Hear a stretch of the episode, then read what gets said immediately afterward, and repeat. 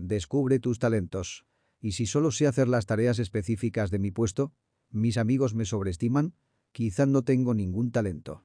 Descubrir nuestros talentos ocultos puede parecer difícil. Sobre todo cuando, después de años desarrollando habilidades técnicas relacionadas con nuestro puesto o para alcanzar otro, nos hemos olvidado de lo bien que se nos daban otras cosas como cocinar, dibujar o escribir. Todos tenemos fortalezas que no cultivamos porque no las tenemos identificadas o porque hemos priorizado otras. Pero trabajar empleando nuestros mejores talentos y aquellos que más nos gustan es lo que nos ayudará a trabajar y vivir con mayor motivación y satisfacción. Entonces, ¿qué hacer para descubrir esos talentos que tenemos y no vemos? Se dice que seguir esperando a que te lleguen por ciencia infusa mientras te quejas viendo el éxito de tus influencers favoritos no da mucho resultado. Practica la introspección. Vivimos, sobre todo los millennials y sucesores, una realidad acelerada e hiperconectada que absorbe nuestro tiempo libre y que no nos permite disfrutar del silencio y pensar. ¿Cuándo fue la última vez que te sentaste en el sofá sin mirar tu celular y te quedaste reflexionando de manera consciente? Pensar, hacernos preguntas e incluso debatir con nosotros mismos es la forma más elemental de conocernos sin depender de la mirada. Nuestro número de seguidores no nos define, lo que nos gusta hacer y lo que hacemos, sí. Un mini consejo dentro de este consejo. Trátate con honestidad, no inventes capacidades que no tienes o que no estás en disposición de adquirir. Por mucho que tu madre te aplaude, lo tuyo no es el bongo. Pero quizás sí se te da bien dar consejos a tus amigos o ser el líder de tu equipo. Sal de tu zona de confort. Hay con lo cómoda que es la comodidad y ahora nos marean con cambiar.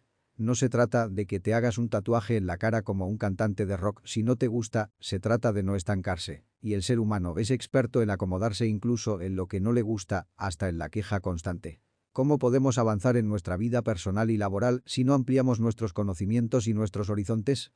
Necesitas, al menos, sacar un piececito de vez en cuando aprender cosas nuevas, mejorar tus habilidades, darle un cambio a tu carrera laboral, no dejes que te frene el miedo, fuera de esa burbuja también hay cosas muy buenas.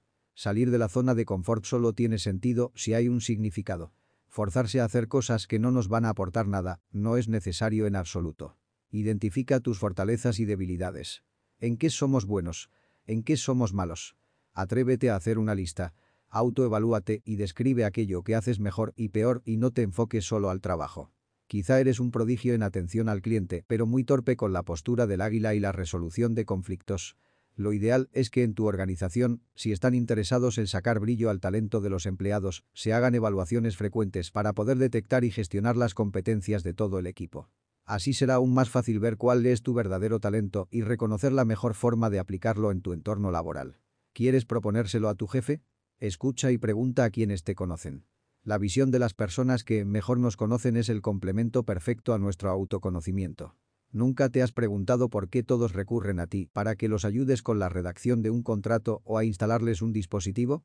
Tu familia, amigos y compañeros de trabajo son conscientes de cuáles son tus talentos, incluso de aquellos que ni tú sabías o no valorabas. Escúchales, sí, también cuando lo que tengan que decirte no sean halagos. Preguntar también es necesario así que no tengas miedo de preguntar a tus allegados cuáles creen que son tus mayores fortalezas. Recopila las respuestas y entre las más repetidas estarán tus talentos. ¿Qué es lo que más te gusta? ¿Qué es lo que no dejarías de hacer nunca?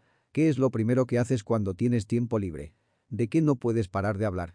Piensa en ello, puede que sea o esté relacionado con uno de tus talentos naturales. ¿Qué sabes hacer? Además de que te guste, tienes que saber hacerlo. Puede encantarte el baile y no saber mover ni una rodilla. ¿Qué cosas te gustan y sabes hacer de manera genial? Para descubrir los talentos podemos utilizar el concepto del erizo. Isaiah Berlin, basándose en un proverbio griego, dividía al mundo entre erizos y zorros. El zorro sabe sobre muchas cosas, pero también está pendiente de muchos objetivos y no unifican sus ideas. El erizo, sin embargo, simplifica los retos en ideas simples. Así que en el ensayo del politólogo, el erizo siempre vence al zorro. J. Collins nos habla sobre el concepto del erizo, estrategia que aplican todas las grandes organizaciones y las grandes personas dentro de ellas.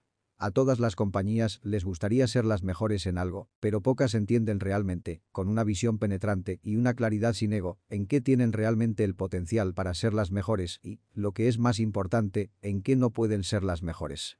Pon en foco que precisamente es la clave que diferencia a las empresas buenas de las realmente exitosas. Se trata de buscar las respuestas a las siguientes preguntas. ¿Qué es lo que más te apasiona? ¿Qué es lo que mejor sabes hacer? ¿Y qué sostiene tu economía? En la unión de esas tres respuestas está aquello que te hará destacar. Muchas personas solo buscan la respuesta a una de las preguntas, otras se conforman con encontrar dos de las tres respuestas. Pero no solo se trata de saber qué nos apasiona o en qué somos buenos, también debemos tener en cuenta qué podemos aportar a la sociedad y qué beneficios tendremos.